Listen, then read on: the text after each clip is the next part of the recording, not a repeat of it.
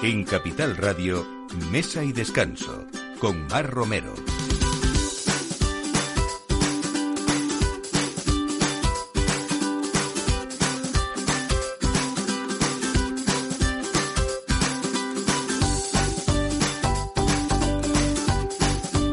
Días, llega pues el domingo y la hora de poner la mesa como hacemos siempre aquí en Mesa de Descanso en Capital Radio y encantados de que nos sigan escuchando y siendo fieles cada fin de semana. Hoy vamos a empezar vistiendo esta mesa de aperitivo pues con unas conservas centenarias, nada menos que desde 1904, conservera gallega que se dedica a esa fabricación de conservas selectas de pescados y mariscos en la ría de, de Arousa.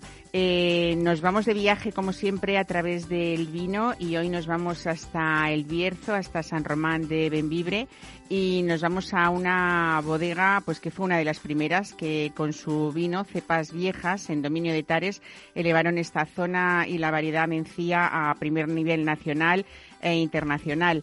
Y hablamos también de aperturas, aunque ya hace pues un poquito tiempo. En septiembre el grupo Alcarabea ha abierto en Madrid su quinto restaurante situado en la calle Ferraz del madrileño barrio de Argüelles y vamos a hablar de materias primas, de productos eh, estacionales y sobre todo pues de un concepto gastronómico en el que buscan viajar pues a sus propias raíces. Vamos a hablar después con Oscar Olmo para que nos cuente todo esto.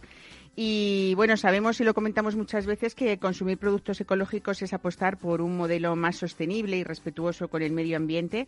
Y el Consejo de la Producción Agraria Ecológica de La Rioja cuenta con casi medio millar de productores certificados con una amplia oferta de alimentos ecológicos. Es el caso de Embutidos Luis Gil, la, una empresa familiar desde 1920 también, y es la única empresa cárnica de España que cultiva el cereal ecológico con el que se alimentan los animales con los que elaboran sus productos y sus embutidos.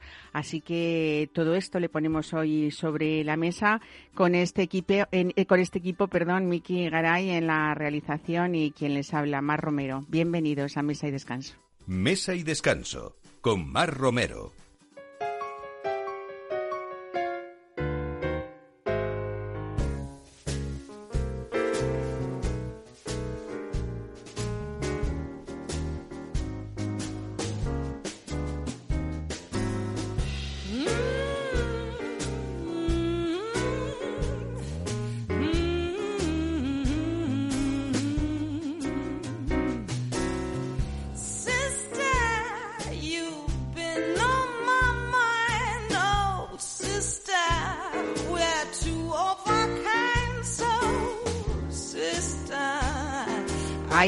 Pocas cosas tan sencillas y tan apetecibles a la hora del aperitivo como pueden ser unas buenas conservas eh, y sobre todo eh, bueno, pues, pues de, primera calidad. Hablamos de conservera gallega hoy con Francisco, con Fran La Fuente. Bienvenido, buenos días, Fran. Buenos días, Mar. Muchas gracias por invitarme al programa. Director de marketing y muchas más cosas en esta casa centenaria, ¿no? Eh, yo creo que hablar también del pescado y de marisco de la Ría de Arousa eh, que están esas aguas ahí alrededor y en los aledaños de, vuestra fábrica eh, es algo también importante para saber de qué hablamos, de qué producto hablamos y que vuestras eh, conservas también saber que llegan al mercado en latas premium con dos marcas diferenciadas de las que vamos a hablar hoy un poquito de cada una, ¿no? Así es, así es. Pues sí, estamos desde 1904 en las orillas de la Ría de Rosa que bueno es comúnmente conocido en, Galicia y, y, también en España por las Rías Baixas como una fuente de, bueno, de, productos excelentes del mar, ¿no? En este caso el, marisco sobre todo, ¿no? La almeja, el berberecho, el mejillón.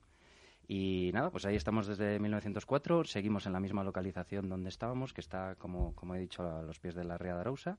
Y ahora justo estamos en campaña, es el momento en el que, en el que bueno, todo el marisco se, se enlata y, está listo para, para, la campaña de Navidad, que es, que es eh, uno de los picos de demanda ¿no? de la gente para comer estas conservas. Sobre todo porque, bueno, vamos a hablar también de, desde ese, eh, de esos pasos, ¿no? Y sobre todo de, de todo lo que conlleva antes de que nosotros veamos esas latas en, en, la mesa, porque desde luego hacéis una selección importante de lo que es el producto y no cualquiera, no cualquier cosa vale en conservera gallega, ¿no?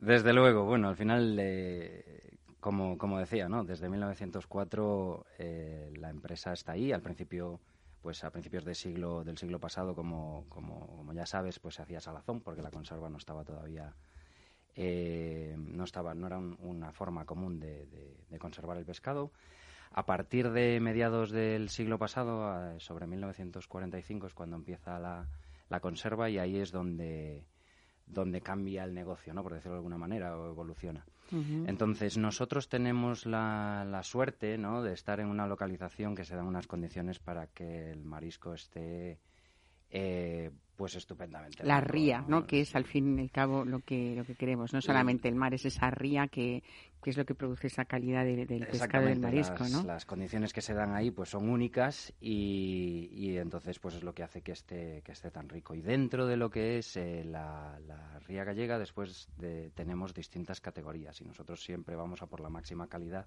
para que llegue al consumidor pues el, el mejor producto que es lo que queremos para las dos marcas. ¿no?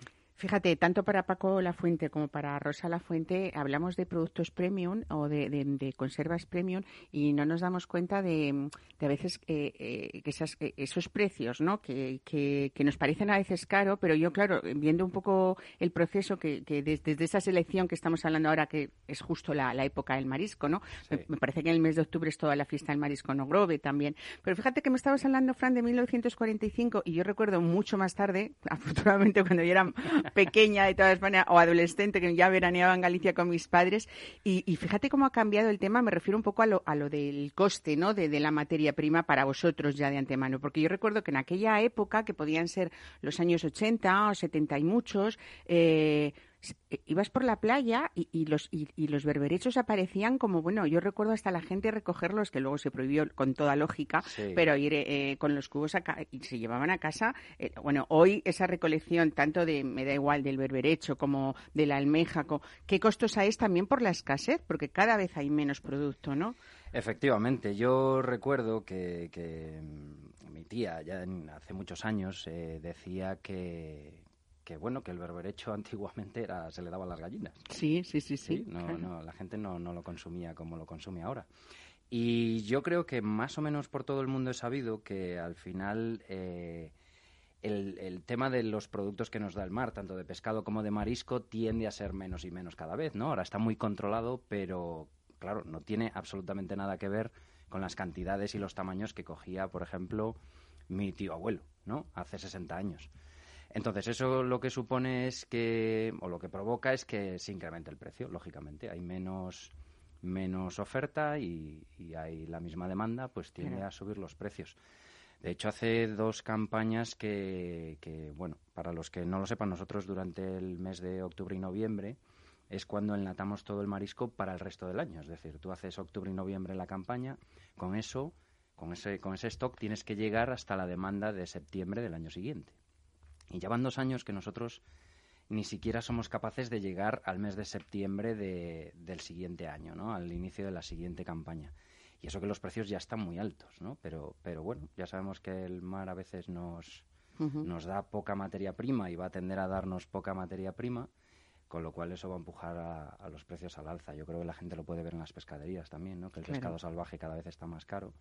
Y es precisamente por eso, porque se consume mucho más de, Luego también es más difícil porque cada vez han, han aparecido en, los últimos 10, 15 años más marcas y, desde luego supongo que en esas subastas en esta temporada habrá, bueno, pues esa, esa guerra, por decirlo de alguna manera, de, precios, ¿no? De... Sí, sí, sí, está claro que hay, hay otras marcas y hay unas que, que, bueno, que son puntuales o son oportunísticas donde aparecen unos años y simplemente compran, no tienen fábrica, entonces compran el producto ya hecho y lo, lo meten en su, en su estuche y lo venden durante una campaña o dos campañas y luego estamos los que los que llevamos muchos años en esto, ¿no? Y, y sí es cierto que bueno, cada uno tiene su nicho de mercado y nosotros siempre pues lo que primamos es la, calidad para llevar el mejor producto. A veces es con un precio alto, pero es que el producto es excelente. Bueno, eso es un poco lo que hace marca a lo largo de tantísimos años que no habéis variado en esa filosofía, eh, cueste lo que cueste, para ofrecer esa materia prima. Lo primero, que es la base fundamental, y después, después hay que decir también que, que en vuestro proceso, que ha sido siempre artesanal, pues no hay ningún tipo de aditivo químico eh, que todo procede de esa materia prima y en la mayoría de los casos, pues, pues agua y sal, como pueden ser unas navajas, unas almejas o un berberecho, ¿no? Eh, hay una de las cosas, que esto lo voy a decir yo, porque una de las conservas que más me gustan, tanto de Paco La Fuente como de Rosa La Fuente, son vuestros mejillones. Eh, es un mejillón que, que yo creo que solamente por esa textura, quizá por esos nutrientes que también tiene ese mejillón de lo que come, ¿no? En las bateas de las Rías Baixas. Eh, pero también un poco cómo habéis hecho. Eh, yo creo que yo sabría, no lo sé si hay, me imagino que vuestros clientes que son muy fieles también lo harían, saber a ciegas eh, si estoy tomando un mejillón de Rosa y Paco La Fuente. Y no solamente por esa textura, sino por ese guiso de escabeche que habéis hecho tan suave, con tan poco vinagre, tan sutil. Eh, no sé cómo es la fórmula, ni me imagino que la querrás dar, pero, pero es verdad que habéis conseguido un producto eso muy elegante y muy sutil eh, y que es una de las cosas que cuando uno lo prueba ya creo que se hace fiel a vuestra marca con, con solo el mejillón, ¿no? Sí, sí, sí. Eh, bueno, es, es importante lo que has dicho del tema de que no tiene conservantes porque muchas veces la gente asocia la conserva con conservante pero nosotros lo que hacemos es eh, hacerlo todo con, conservantes naturales, como es eh, al natural con, sal o con aceite de oliva, y eso es más que suficiente para que se mantenga en conserva durante, durante años. ¿no? Eso es lo primero. Y lo segundo, eh, es verdad que no puedo facilitar la fórmula, ¿no? Es una fórmula que tiene muchos años y además el escabeche, o los mejillones en escabeche, pues gustan o el la clave para que gusten es básicamente el escabeche, ¿no? Porque tú tienes un mejillón grande y luego eh, según hagas la salsa del escabeche, pues a la gente le gusta más o menos, ¿no? Bueno, nos quedamos con que hay aceite de oliva, vinagre, especias y sal, ¿no? y luego ya que la gente juzgue. Que la gente lo pruebe, pero, pero sí, la verdad es que a la gente le encanta nuestro mejillón en escabeche. Frank, es verdad que se han ido valorando también en estos últimos años cada vez más las conservas, han pasado de ser, pues casi, si hablamos de sardinas o sardinillas, era un poco como, como el bocadillo del pobre, vamos a decirlo de alguna manera, ¿no? y sin embargo eso ha pasado a poder incluso o a deberse presentar dentro de una lata, aunque de base haya un plato bonito, lo hemos visto en muchos restaurantes eh, también. Eh, cuando abrimos una lata de conservas, ¿tú qué dirías que hay que hacer? Es, mm, sobre todo, si ha estado en la nevera, procurar tenerlo a temperatura ambiente para, para sacar todo ese sabor y ese gusto, ¿no? Sí. Bueno, ese, mm, lo primero no hay que mantenerlas en la nevera, se puede mantener perfectamente en la despensa. Y luego eh, nosotros recomendamos que un poquito antes de consumirlas se metan en la nevera para que estén un poquito fresquitas. No frías de nevera, pero sí un poquito fresquitas. Sobre todo en verano, ¿no? O en, cuando están las temperaturas más altas. Sí, y después hay algo que sí que me gustaría decir, es nosotros tenemos eh, o hacemos mucho esfuerzo en colocar todos los productos a mano, ¿no? Todos los productos de ambas marcas, tanto de Paco La Fuente como de Rosa La Fuente, están colocados a mano en la lata, ¿no? Entonces, eh, a nosotros lo que nos gusta es que se consuma desde la lata, porque hay mucha gente que tiene invitados en casa y luego desde la cocina vuelca las sardinillas, ¿no? Las echan un plato y las lleva y no es lo mismo y destruye parte del valor ¿no? que, tenemos en el producto es que colocáis pieza a pieza no que en realidad eso es pura artesanía está claro. Pieza a pieza. Nosotros eh, las instalaciones que tenemos son para hacer esa clase de productos ¿no? y luego hay otras conserveras que se dedican más a volumen como son las que todo el mundo conoce que están en los supermercados donde ahí las piezas simplemente pues una máquina las mete dentro de la lata. Bueno si algo que hemos hablado también en los últimos años eh, aparte pues de esos reconocimientos y esos premios que habéis tenido, porque en el fondo eh, estáis eh, siempre haciendo esa sostenibilidad ¿no? en, vuestra, en vuestra empresa, es cómo habéis conseguido esa imagen fresca, esa imagen desenfadada, elegante de lo que es Rosa La Fuente. Lo digo porque ahora también vienen fechas en las que nos gusta cuidar mucho nuestra mesa, ¿no? Eh, y ese packaging rosa, plata, redondo, en red, bonito, eh, lo de dentro, desde luego, es el mismo producto, pero también es verdad que incluso esos, esos mm, embotes que habéis hecho, tanto de cinco latas o de diez latas, pueden ser un regalo gastronómico maravilloso para las fechas que nos esperan, ¿no? Sí, cada vez más. Eh, todas las empresas que, hacen cestas de regalo o que buscan hacer un regalo a empleados y demás, nos piden más las, las latas de, de, la marca Rosa porque, como has dicho, es una marca muy llamativa, ¿no? Es un regalo excelente. Y ahí pues fue un movimiento muy arriesgado en su momento de la, de la anterior gerente, que era mi tía Rosa. Y ha funcionado estupendamente. Eh, es, es, una marca con mucho reclamo y cuando vamos a ferias, pues, pues se nota que llama muchísimo la atención, ¿no? La gente se para y dice, pero estos son conservas, sí. Y además es que es como esa imagen casi de la cosmética de los años 50, ¿no? Esos colores, eh, pues eso, pues... Sí, nos dicen, nos dicen bueno, como sabes, viene una malla eh, y con una, con una etiqueta rosa y plateada, donde se marcan las piezas y el nombre de la marca y el producto. Y, la gente se para y nos dice, esto parece maquillaje, esto parece caviar, esto parece... Cada uno busca su... su lo relaciona con, otra, con otro producto de, de otros sectores, ¿no? Y, llama muchísimo la atención. Bueno, hay que en este mundo último que vivimos, en los que muchísimas empresas, vosotros lo habéis hecho antes, pero ha habido esa apuesta importante por, la venta online, hay que decir que, bueno, que si alguien no encuentra vuestras latas en un supermercado normal, eh, siempre van a estar en tiendas gourmet, por supuesto, pero también está esta manera cómoda, ¿no?, de hacérselo llegar al cliente a casa. Sí, hoy en día hay que tener pues un montón de canales porque la gente pues cada uno elige el canal por el que quiere comprar comprar no solo conservas sino cualquier producto, entonces hay que estar en la típica tienda de barrio de producto especializado, pero también tienes que darle la opción a la gente de comprar a través de canales online, especialmente después de todo lo que ha sucedido del coronavirus. ¿no? Entonces nosotros tenemos tiendas online propia eh, eh, para ambas marcas, que son pacolafuente.com y rosalafuente.com y ahí pueden pedir y les llega entre 24 y 48 horas a casa. Así que es muy, sí, muy conveniente y, y, nada, para el que quiera y, no quiero, no quiero que te vayas sin hablar también de esa apuesta que habéis hecho que, se veía mucho y desde hace muchísimo tiempo por tradición en otros países como, como Francia, como Portugal y sin embargo no tanto en este país que es eh, tener en cuenta y en consideración esas conservas vintage, podríamos llamarles, y es simplemente decir que como las conservas no tienen fecha de caducidad, sí de fecha de consumo preferente, nos podemos encontrar sorpresas maravillosas, por ejemplo, en vuestras sardinas o sardinillas, si nosotros compráramos y fuéramos guardando y llevando hacia atrás, digo yo, que eso a veces yo lo hago, hacia atrás en nuestra despensa para luego encontrarnos eso, pues unas sardinas de hace 10 años. Pero vosotros ya se lo habéis facilitado, ¿no?, al consumidor y tenéis esa línea de conservas maduradas o milesimadas que llamáis, ¿no? Sí, exactamente. Estamos haciendo eh, muchos esfuerzos de divulgación, porque sí es cierto que en otros países como Francia o Portugal, las conservas de reserva, podríamos decir, Eso es. al igual que los vinos, eh, especialmente el pescado en aceite de oliva mejora con el tiempo. Y es cierto que los aficionados a, las conservas de pescado eh, compran y almacenan en su casa durante años, ¿no? Le guardan con la fecha ahí en, en una etiquetita de cuando lo compraron para luego consumirlo dentro de tres o cuatro años. Nosotros, como tú bien dices, hemos hecho ya ese trabajo, entonces vendemos sardinas 3.5 y sardinillas 22-24 eh, con distintas añadas. ¿no? Y 22-24 te refieres a las piezas. Las piezas, 22-24 son sardinillas pequeñas y 3.5 que son sardinas, ¿no? son un poquito más grandes. Y eh, nosotros hemos hecho ese trabajo por el consumidor ya y las vendemos con, con, esas, con esas añadas, unas de 2016 y otras de 2014. Como bien dices, no tienen fecha de caducidad, tienen fecha preferente de consumo preferente.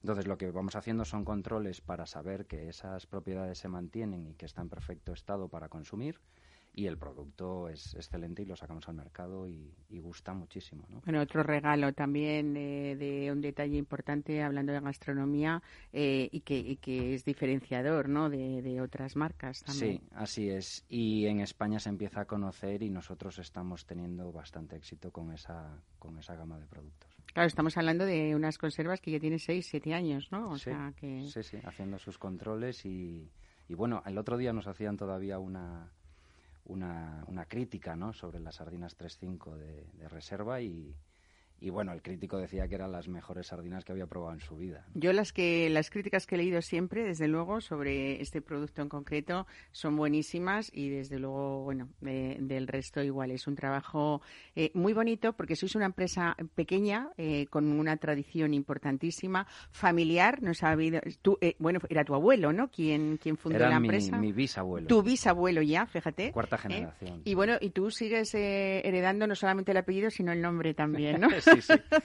Muy bien. Sí, soy Paco La Fuente, de Paco La Fuente y, bueno, cuarta generación y, bueno, y seguimos, ¿no? Porque como otras personas, pues a lo mejor llevan su empresa que se acaba de fundar, yo al final nosotros gestionamos un legado, ¿no? Además de una empresa. Qué bonito. Pues Fran, Francisco Lafuente, muchísimas gracias por traernos hoy aquí este anticipo de lo que puede ser eso, vestir esta mesa hoy en Mesa y Descanso, pero cada uno de nuestros siguientes con algo muy, muy especial que son unas conservas premium como, como las de Conservera Gallega. Muchísimas gracias. Un Muchas saludo. Gracias Hasta luego. y al equipo. Hasta luego. Mesa y Descanso, Capital Radio.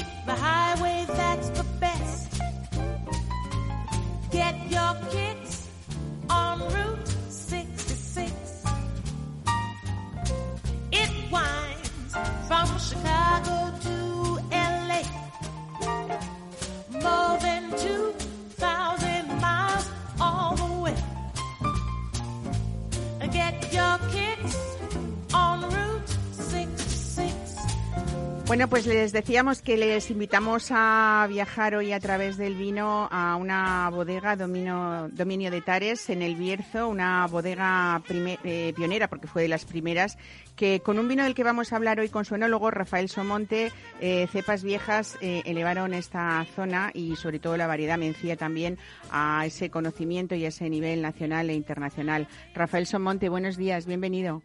Hola, buenos días, Mar, muchas gracias. Bueno, ¿qué tal? Estamos hablando ya de dominio de Tares con su vino Cepas Viejas en la añada 2017, ¿no? Que es lo que está ahora mismo en el mercado. Sí, la añada 2017 es la actual en el mercado y, bueno, eh, como bien decías, eh, Dominio de Tares ha sido uno de los pioneros en el resurgimiento de los vinos del Bierzo y de la variedad mencia, eh, tan importante en toda esta zona noroeste de España. Eh, ¿qué, podemos hablar? Eh, tú bueno, tú ya sé que estás enamorado de, de, este, de estas cepas viejas, pero ¿qué podemos decir cuando alguien se encuentra una etiqueta como cepas viejas dominio de Tares 2017 eh, que nos siguen sorprendiendo, incluso a los que a, los que lo, conocemos bien ya, pues por esa personalidad que tiene el vino y por esa expresión también del origen que, que hoy vamos a hablar, ¿no? Sí, eh, realmente cepas viejas para mí, eh, bueno, y para Dominio de Tares significa mucho. Eh, realmente ocurre una cosa curiosa con este con este vino. muchos muchos amigos y consumidores nos, nos comentan habitualmente que a principios de los 2000, cuando ibas a las cartas de vinos y poco menos que veías Rioja, Ribera y algún vino por ahí suelto, daba gusto, quiero decir, el, soplo de aire fresco en, en las cartas, la novedad era pues algunos vinos del Bierzo, entre ellos cepas viejas, hoy cepas viejas, 20 años después, eh, pues es uno ya de los, de los clásicos, de los vinos clásicos, de los, de los valores seguros y de los que nunca fallan en una carta de vinos. Es verdad que nació con ese carácter innovador ¿no? y, esa calidad de, su variedad, de, la mencía del Bierzo. Hoy está presente nada menos que en unos 30 países, ¿no? Y, cuéntanos qué, qué vamos a encontrar en este Cepas Viejas 2017, Rafa, tú que eres el autor de, esta, de este vino. Bueno, pues en la año 2017 eh, quizás ha sido una de las mejores en los últimos años. Eh, realmente encontramos un equilibrio y un perfume sin igual que nos, que nos evocan pues eh, pues esas viñas viejas, esas cepas viejas, como su propio nombre indica, de, del vino, con poca carga, mencía de, de, las que ya van quedando cada día menos, ¿no? De, de viñedos de más de 65 años, eh, el vino elaborado al estilo tradicional, como se ha hecho toda la vida en, Bierzo, quiere decir fermentaciones con la propia levadura natural que viene del viñedo, eh, una crianza muy, muy, muy cuidada y muy, eh, muy delicada en barrica, luego un afinamiento en botella larguísimo para que los vinos lleguen al consumidor redondos, fáciles, quiere decir, eh, muy, muy equilibrados, muy, muy gustosos, placenteros. Esto es eh, en general y en, síntesis cepas viejas. ¿no? Eh, Rafa, llevas ya muchos años en dominio de Tares y desde luego han cambiado muchas cosas en los últimos 20 años en esta bodega, desde la visión así idealista, hedónica de ese inicio, ahora ya que estáis, bueno, pues, pues, pues siendo lo que, lo que es la realidad del sector del vino y lo que es la realidad del Bierzo también, que cada vez el consumidor ha ido conociéndolo más. Yo creo que esto último eh, de, separar los vinos y, ponerlos y marcarlos en la etiqueta como vinos de paraje ha sido uno de los grandes aciertos del Bierzo, no solamente de cara al consumidor y de saber esa calidad de, lo que es el terruño, eh, sino también por lo que significa esa unión de tanto viticultor eh, para estar de acuerdo todos en que esto había que cambiarlo, ¿no? Sí, realmente lo que es el, viñedo en España, casi toda la zona noroeste, eh, la zona norte de Castilla y León, eh, todas las zonas de Galicia, Asturias, etcétera, están constituidas por minifundios, pequeños viticultores de finquitas muy, muy, muy pequeñas eh, que difieren completamente de las grandes extensiones, en algunos casos que las haciendas grandes y tal, que existen en otras partes del mundo e incluso de España, en la zona mediterránea, etcétera. Entonces, aquí es muy importante que todos trabajemos, si cabe, mucho más unidos. un poco cepas viejas y los vinos de, de Bierce, de todas estas zonas, son un poco vinos que representan la idiosincrasia de la comunidad en la que estamos, porque tienes que poner de acuerdo a muchos, muchos viticultores para poder eh, conseguir pues eh, un volumen suficiente de, de kilos de uva. Entonces, eh, quizás son vinos que representan mucho más lo que son los pueblos eh, del norte. Así, con la zonificación, eh, uniendo esta, este aspecto cultural a los suelos, a la climatología única que hay en estas zonas, yo creo que todo ello se ve representado en, los vinos que van dentro de, estas botellas. ¿no? Bueno, el viñedo sabemos que tiene toda la importancia en vuestro proyecto, en dominio de Tares, y además eh, siempre nos habéis eh, comunicado y convencido de que la viña lo es todo en la elaboración de, un gran vino como el que estamos hablando.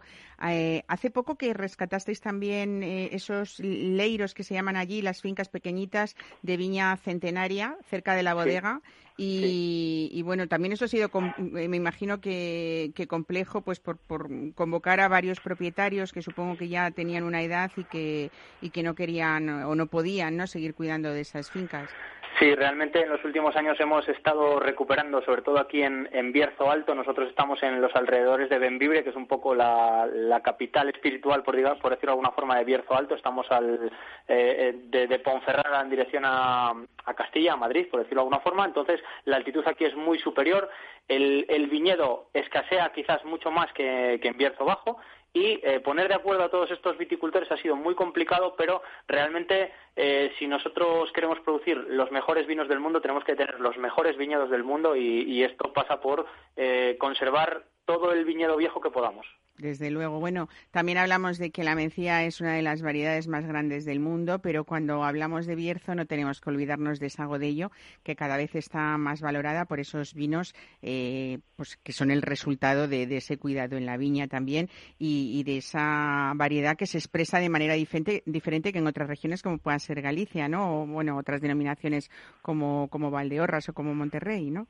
Sí, sí. Eh, a ver, todas las variedades se expresan en función de los suelos y la, climatología de la zona en la que se cultivan, se expresan de un modo diferente. Nosotros, eh, haciendo una vez más incidencia de, esa altitud, de Bierzo alto, etcétera, tenemos eh, gran cantidad de, viñedo de godello plantado en los alrededores de la bodega aquí en, en, Bierzo alto y un poco lo que se busca con estos vinos es plasmar un poco el carácter tanto de la climatología como de los suelos. Son, son vinos quizás mucho más frescos, más, eh, si se quiere decir, más tensos, no tan eh, ampulosos, tan, tan gruesos como en zonas más cálidas y son vinos que realmente refrescan, tienen complejidad, tienen eh, pues recuerdos de, de, los suelos, de la pizarra en la que han crecido, o sea que estamos muy muy orgullosos también de los blancos. Bueno, hoy tocaba hablar de cepas viejas con esa mencía en esa añada de 2017, pero yo, si me lo permites, voy a nombrar también, hablando del Godello de Mino de Tares, de la Sonrisa, ese vino joven que habéis elaborado con esta variedad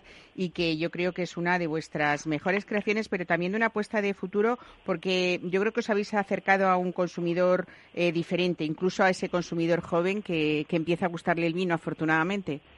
Sí, realmente el lago de Ello está creciendo mucho en los últimos años. La sonrisa de Tares, eh, somos afortunados porque casi cada año eh, estamos agotando lo, poquito que somos capaces de, producir a medida que van entrando pues un poquito más cada día eh, viñedos en, producción y realmente está muy demandada. Eh, tanto la variedad Godello como la sonrisa de Tares que está gustando muchísimo y estamos súper contentos con ella.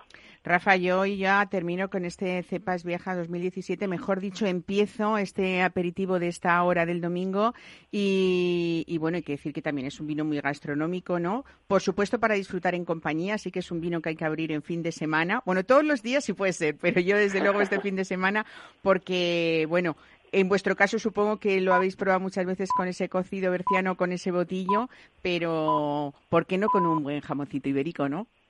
Eh, perfectísimo. Eh, decir, eh, las buenas cecinas de, de, León, los buenos jamones de, de la zona de Extremadura, etcétera, y de, y de, tantas otras zonas de España casan perfectamente con los tintos que elaboramos eh, todas las bodegas de España y yo creo que los cocidos, las carnes eh, van perfecto para, para este tipo de vinos tan gastronómicos y que invitan a sentarse en buena compañía a mesa y mantel y disfrutar de un, de un buen rato para, para evadirse de, de bueno de los quehaceres diarios y un poco disfrutar, ¿no? Desde luego. Bueno, pues yo aquí te espero, no mesa y mantel, en mesa y descanso, ¿eh? Porque ya sé que es un momento difícil, sobre todo para un enólogo que está ahí pendiente y vigilante de toda esa, de todo lo que se ha recogido y ahora hay que cuidarlo para saber que está seguro ¿eh? y, que, y que nos va a dar también pues buenas sorpresas en esta añada de 2021. Así que cuando ya esté todo tranquilo, te espero aquí y abrimos, si te parece, un Cepas Viejas 2017. Pues encantado, encantado. Recojo el guante y espero que nos veamos pronto. Un fuerte abrazo. Muy bien, un abrazo, Rafa. Hasta luego. Mesa y descanso con Mar Romero.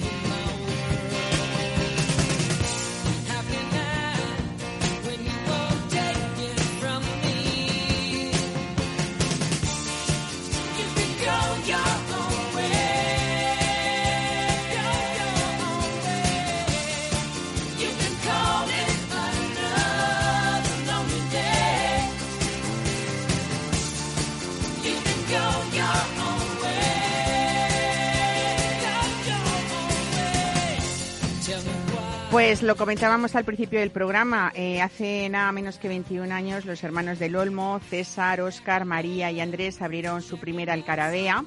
Y desde ese momento esta familia, que ha sido siempre una apasionada del sector de la restauración, pues no ha dejado de trabajar. Y hoy venimos a hablar de su última apertura, que es el sexto local del grupo, eh, que ya cuenta con cuatro restaurantes Alcarabea repartidos por Madrid y el restaurante 4 de 8 en la céntrica calle San Marcos pues vamos a hablar de esta nueva apertura con Óscar del Olmo. Bienvenido, buenos días. Hola, buenos días. Fíjate que yo soy muy asidua de 4 de 8, ¿eh? porque tengo amigas que trabajan alrededor y no sabía yo que era el grupo Alcarabea y vuestro, sí. ¿eh? Sí, lo abrimos, pues yo creo que 4 de 8 debe tener unos 5 o 6 años. Es el último que abrimos y se llama 4 de 8 porque nosotros somos, yo soy César. Que al final he venido Ay, yo. puesto Oscar. Sí, Te iba a he venir dicho mi herma- Oscar. a venir mi hermano. César, no perdona. Te preocupes, no te preocupes. Y se llama 48, pues somos ocho hermanos y lo montamos entre los cuatro que nos dedicamos a esta a hostelería. De hecho, pues bueno, pues una manera de meter al resto también, eh, un pequeño homenaje al resto de los hermanos. Qué bonito, ¿no? Igual que Olmo se llama Olmo porque es el apellido. Por el apellido, claro, claro. Bueno, eh, con, con este Olmo que habéis abierto en el barrio de madrileño de Argüelles, en la calle Ferraz, eh, eh, habéis pensado en un nuevo concepto gastronómico, César, ¿no? Eh, Sigue, sigue, sigue, Sí, tú habla. Vale, perfecto. Sí, hemos, pues hemos dado un, un pequeño salto de, pues al final en 21 años nuestros clientes han ido madurando, han ido creciendo y nosotros hemos ido madurando y hemos ido creciendo y hemos ido evolucionando con nuestros clientes. Igual que el concepto de Alcarabea y 4 y 8, pues son dos conceptos mucho más informales. Pues hemos dado, te iba a decir que un salto, pero yo creo que son casi dos saltos de golpe pues otro concepto de servicio en el mismo en el mismo planteamiento de materias primas del pues lo mejor que podemos encontrar en el mercado pero con un servicio mucho más más de escuela y pues elaboradas de una manera pues complicándonos más la, la, vida. Yo creo que no habéis dejado de lado esa cocina tradicional mediterránea, que es un poco lo que vertebra vuestra gastronomía, en eso ¿no? Consiste. En todos los restaurantes del grupo, pero también aquí ya hay mucho de vanguardia y mezcla con, con modernismo, ¿por qué no decirlo, no? Bueno, sí, pero sin perder sin perder la el origen, que se vea la materia prima. Si vas a comer unas judías verdes, lo que tienes que no comer son judías verdes y tengo que sorprenderte con unas judías verdes, no con espumas ni con historias. que sepas que la materia prima se ve es lo básico, es lo básico. Y, la sobre todo las texturas, ¿no? ni más, ni menos. El cuidar todo y los puntos de cocción y el origen del producto e intentar en cada momento, pues a los productores a buscar lo mejor en cada momento porque al final a mí, siempre que dicen, no, tenemos aquí un huerto donde nuestros tomates, eh, pues puede ser, pero es que yo creo que el mejor tomate no está siempre en un sitio porque el clima va cambiando y, va evolucionando. Por lo tanto, lo que quiere es al origen en cada momento, a buscar el mejor producto que puede encontrar en cada momento y en, porque porque el tomate hay una época en que es mejor en un sitio y otra en otro y a la alcachofa le pasa lo mismo. Lo de cada momento que tú dices es, es lo que es la estacionalidad. Ni más ni menos. Es verdad que Porque España al final pues tiene diferentes climatologías y va evolucionando y arranca en una zona y acaba en otra lo que es la temporada de producto. Y no es lo mismo un tomate de Aranjuez que de Aragón que de, que de Almería. Que de Almería, ni más ni menos. Exactamente, cada, cada cosa en su momento. Y no es ni mejor ni peor. Lo más bonito de todo es guardar esa estacionalidad que tú dices. Estamos ahora en un momento, yo creo, riquísimo del año, hablando de gastronomía, que es el otoño y que me imagino que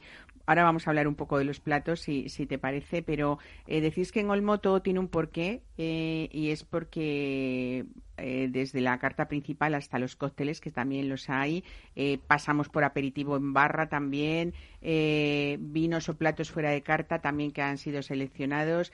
En fin, yo creo que hay que hacer esa visita para ver lo que es esa experiencia que vosotros queréis transmitir, ¿no? yo creo que lo mejor es, a mí no me gusta hablar, prefiero presentar. O sea, realmente creo que el andar se, se demuestra andando, por lo tanto lo mejor es que las cosas den la cara. Tú hablabas de que no habíais dado un salto, sino que habías dado dos, porque también hay que hablar un poco de, del espacio que estamos hablando, nada menos que de dos plantas y, de, y distribuidas las dos en un total de siete salones. O sea que ese servicio, hoy en día, en los tiempos en los que estamos, yo creo que hay que estudiarlo y, valorar, valorarlo, ¿no? Eh, me, refiero desde el punto de vista del, del comensal. Sí, pues al final los espacios son muy amplios, hay cuatro reservados en los que uno se encuentra de una manera independiente si quiere eh, aunque caben, tener una capacidad de unas 90 comensales, pero en ningún momento estás en ningún salón en el que te encuentres con más de 25 personas que le da un punto de intimidad y no de comedor colectivo que al final muchos restaurantes pues resultan muy abiertos, que sí, que es todo muy estético porque son precios muy grandes, pero pierdes un poquito la gracia de estar, pues sí, de la intimidad de estar, de que esto es para ti, no para todos. Yo creo que mm, podríamos hablar también un poco de esa mezcla eh, de cuidado, no solamente en, esos, en esa coctelería de esos vinos de los que vamos a hablar, sino incluso de esa simbiosis que vosotros habéis querido hacer de, gastronomía y de arquitectura, que eso también es muy importante, ¿no?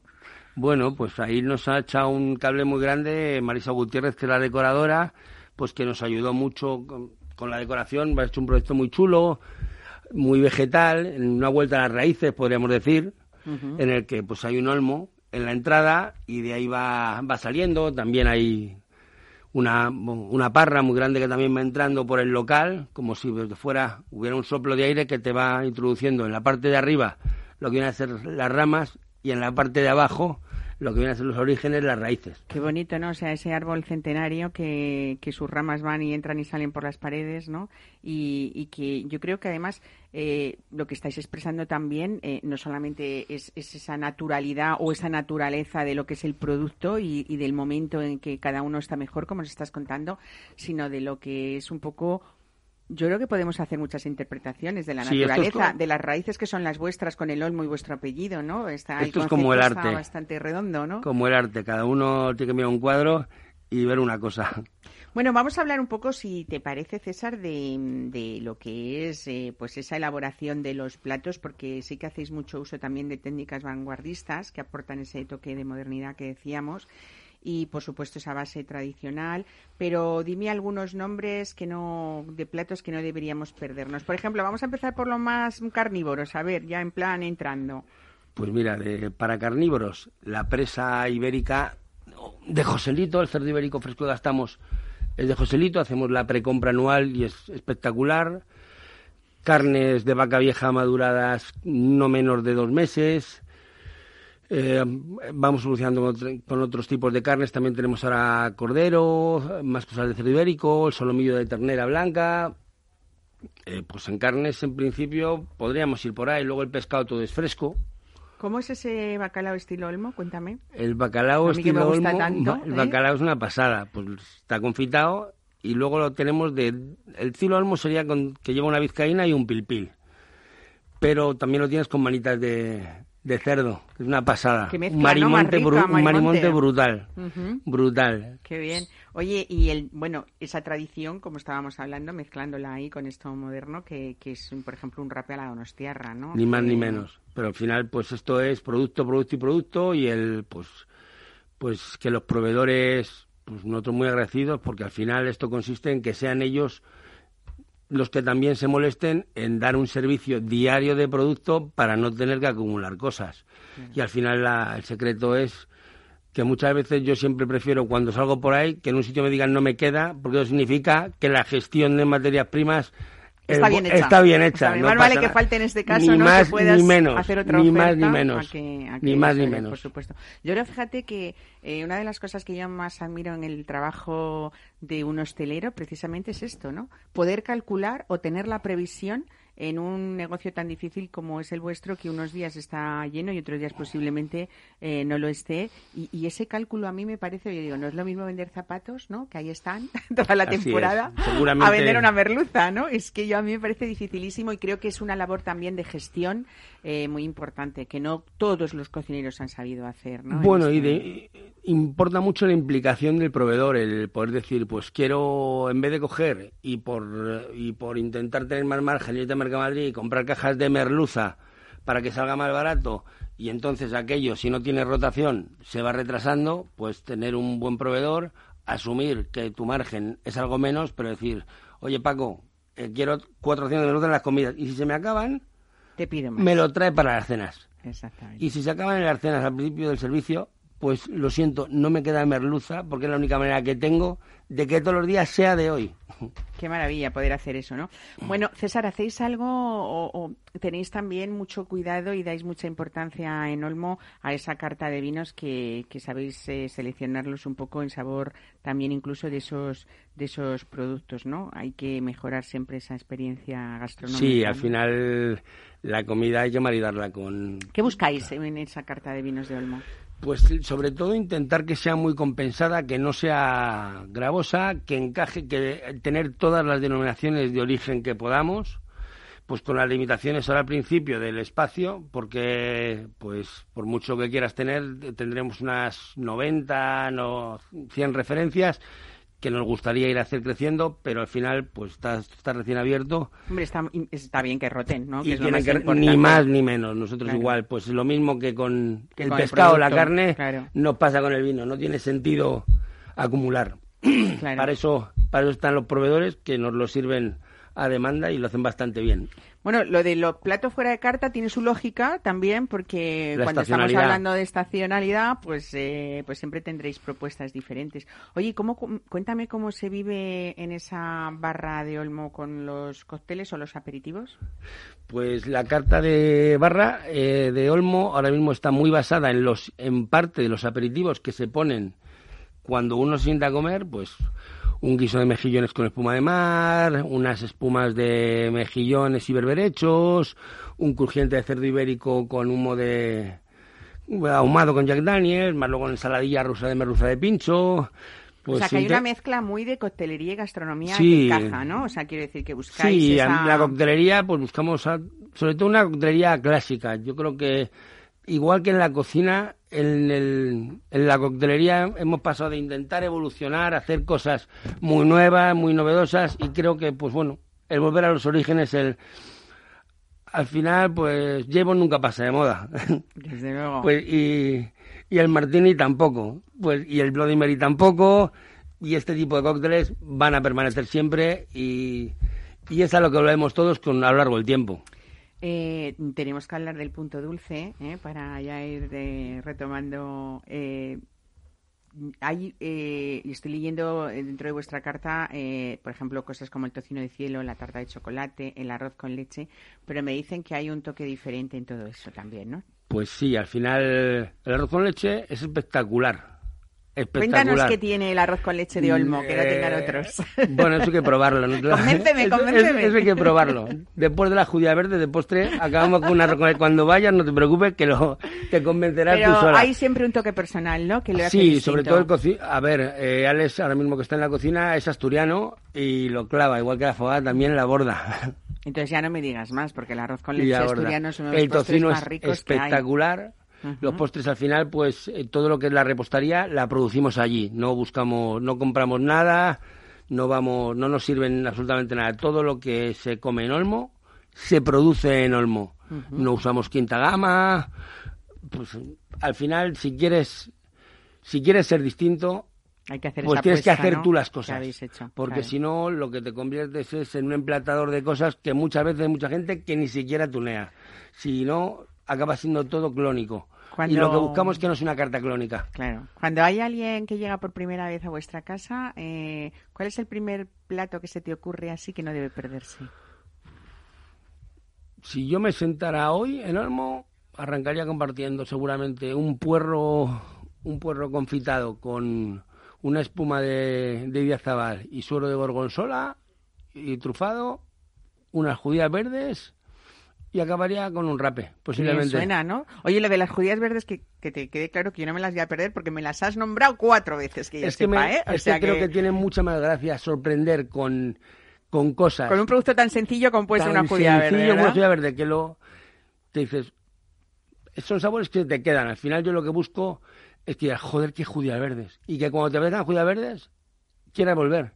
Hay muchos restaurantes que tienen muchísimos platos que son sus sus buques insignia que te acuerdas de quiero un escalope, voy aquí, quiero no sé qué, voy aquí. Eso es verdad. Pues yo creo que la verdura debería ser uno de los las judías verdes, pero el resto de las verduras también debería ser uno de los iconos de Olmo. Pues no solamente verduras, pero también eh, excelentes materias primas que lo hemos comentado, productos estacionales y una decoración calculada al milímetro cuentan, así que pues nada, hay que apuntarse en esta agenda gastronómica de nuestros oyentes de Mesa de Descanso en la calle Ferraz número 5 en el restaurante Olmo. César Olmo, muchas gracias y felicidades a toda esa familia, a los cuatro y a los ocho.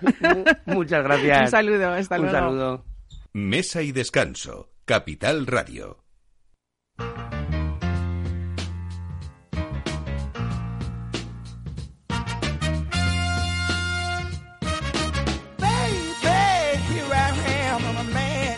The scene. I can give you what you want, but you got to go home with me. I forgot some good old love, and then I got some in store. When I get through throwing it on you, you got to come back for more. Boys and things will come by the dozen, that ain't nothing but drugstore loving. Pretty little thing, let me light your count, cause mama, I'm sure hard to hell now, yes, around.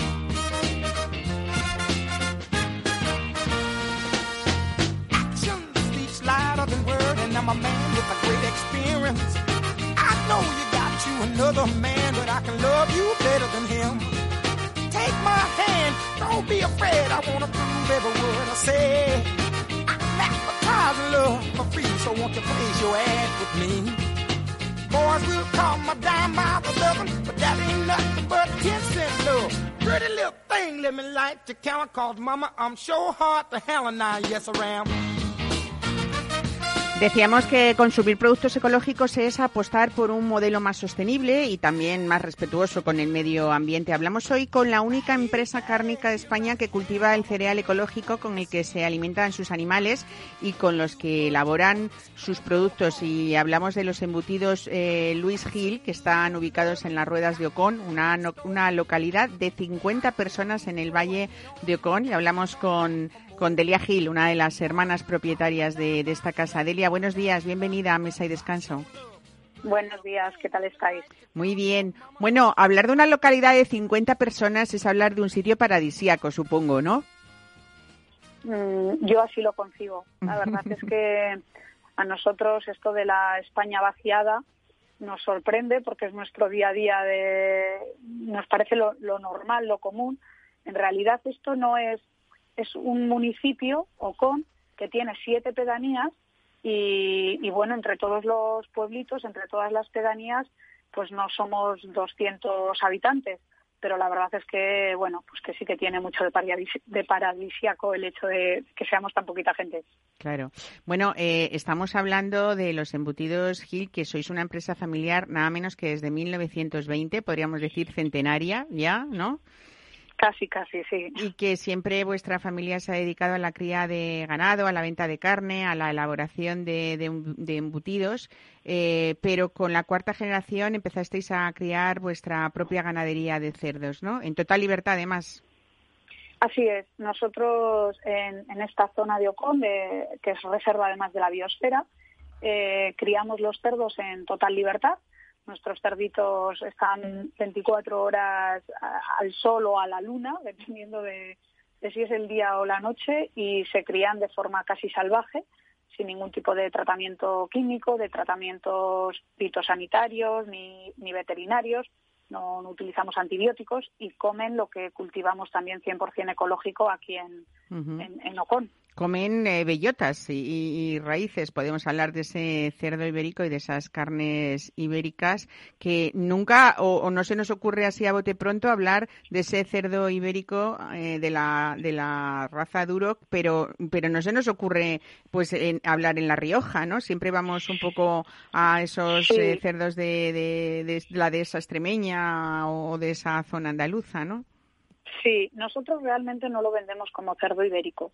Nuestros cerdos son de raza duro, que es una, una, raza muy rústica, que da un nivel de infiltración y una calidad cárnica excelente, pero comen bellota, la época del año que, que, hay, que no es todo el año, lógicamente, es aproximadamente de octubre a primeros de enero en esta zona, y, bueno, eh, lo vendemos como, como cerdo ecológico, que es lo que nosotros realmente valoramos. Comen bellota, están al aire libre, eh, corren en libertad y supongo que eso, también, aparte de esa grasa infiltrada de la que nos cuentas, hay unas altas cantidades de ácido oleico que supongo que en el sabor de la carne expresan todo, ¿no?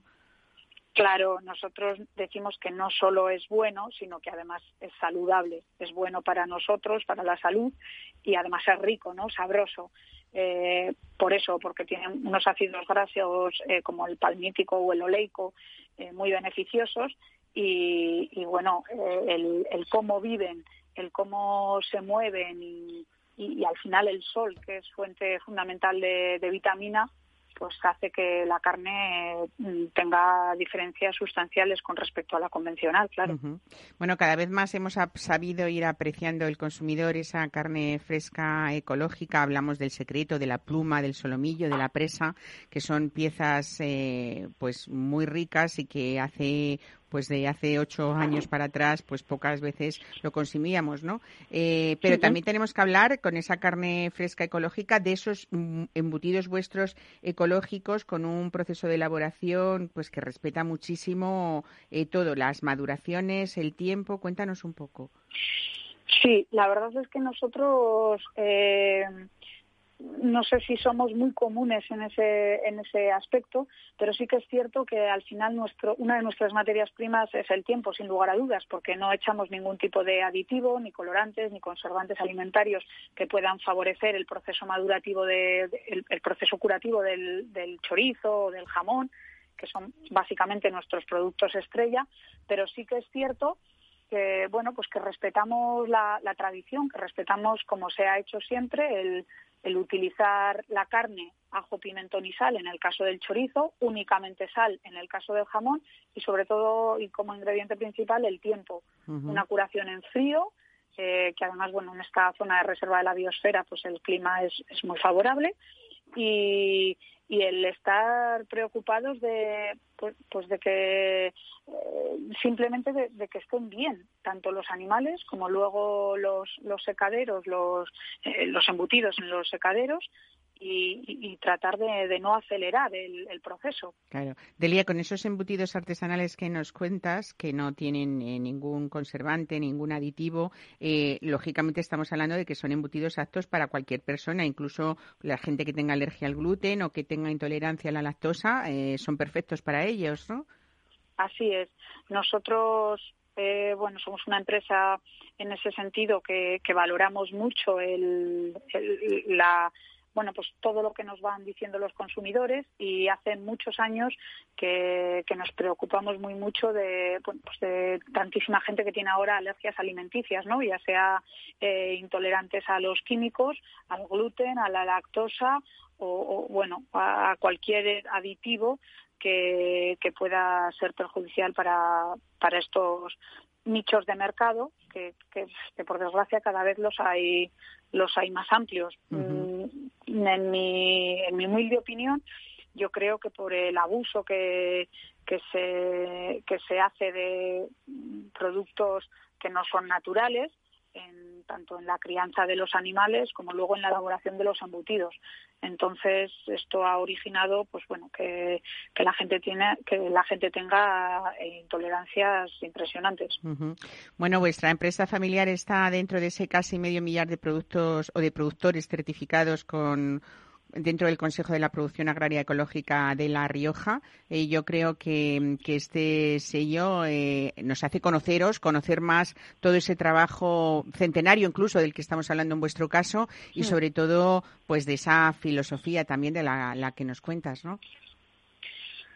Sí, eh, bueno, nosotros mm, eh, realmente a certificarnos en producción ecológica aunque la manera de producir siempre ha sido la misma, tradición tras generación tras generación, eh, pero sí que es cierto que certificados llevamos desde el 2003, que, que bueno, que ya hace bastante tiempo porque la producción ecológica ahora se oye más, pero hace 20 años era, bueno, a nosotras en las ferias nos han llegado a preguntar si la si los cerdos eran verdes o eh, claro, la gente Sí, había una falta de conocimiento, desde luego, claro, que sí. Eh, entendían producción ecológica en, los productos de la huerta o en sí, pero no en las carnes, ¿no? Lógicamente. Pero no en las carnes, eso es. Entonces, bueno, pues ha sido a base de mucho trabajo, de mucho esfuerzo y, sobre todo del boca a boca. Que, es cierto que la gente cuando ha venido aquí, pues ha visto que, no es un cuento que nosotros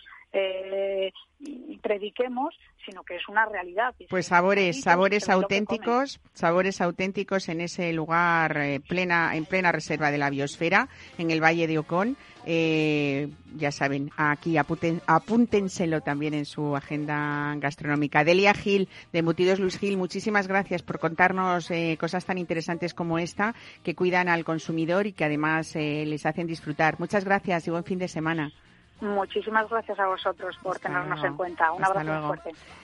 Y llegamos al final de este programa como cada domingo. Gracias por seguirnos, gracias por escucharnos y disfruten de lo que queda de este día especial en familia o con amigos. Volvemos el domingo que viene.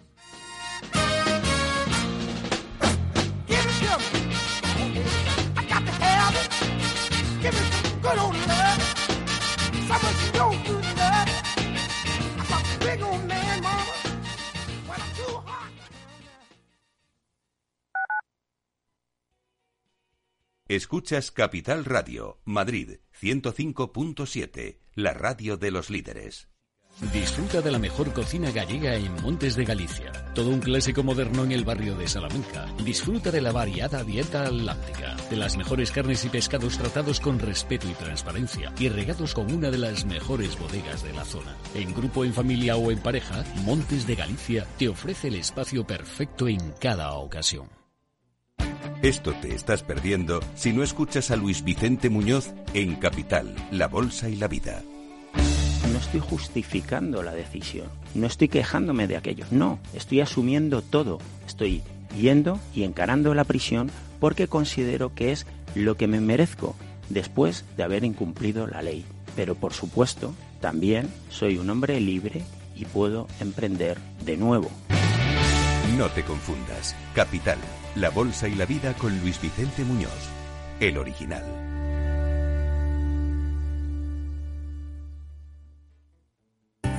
Papamar trabajamos con la nevera más grande del mundo, el océano. Te traemos los pescados frescos rápidamente con su sabor a puro mar. Llámanos al 91 376 3619 o al 633 80 11 33. También puedes enviarnos un WhatsApp para hacer tus pedidos. Adaptamos los productos del mar de forma personalizada. Puedes recogerlos en nuestra tienda en la calle de Pico Balaitus 18 o consultarnos el servicio a domicilio en Madrid. Papamar, somos pescaderos que encuentran tesoros para ti.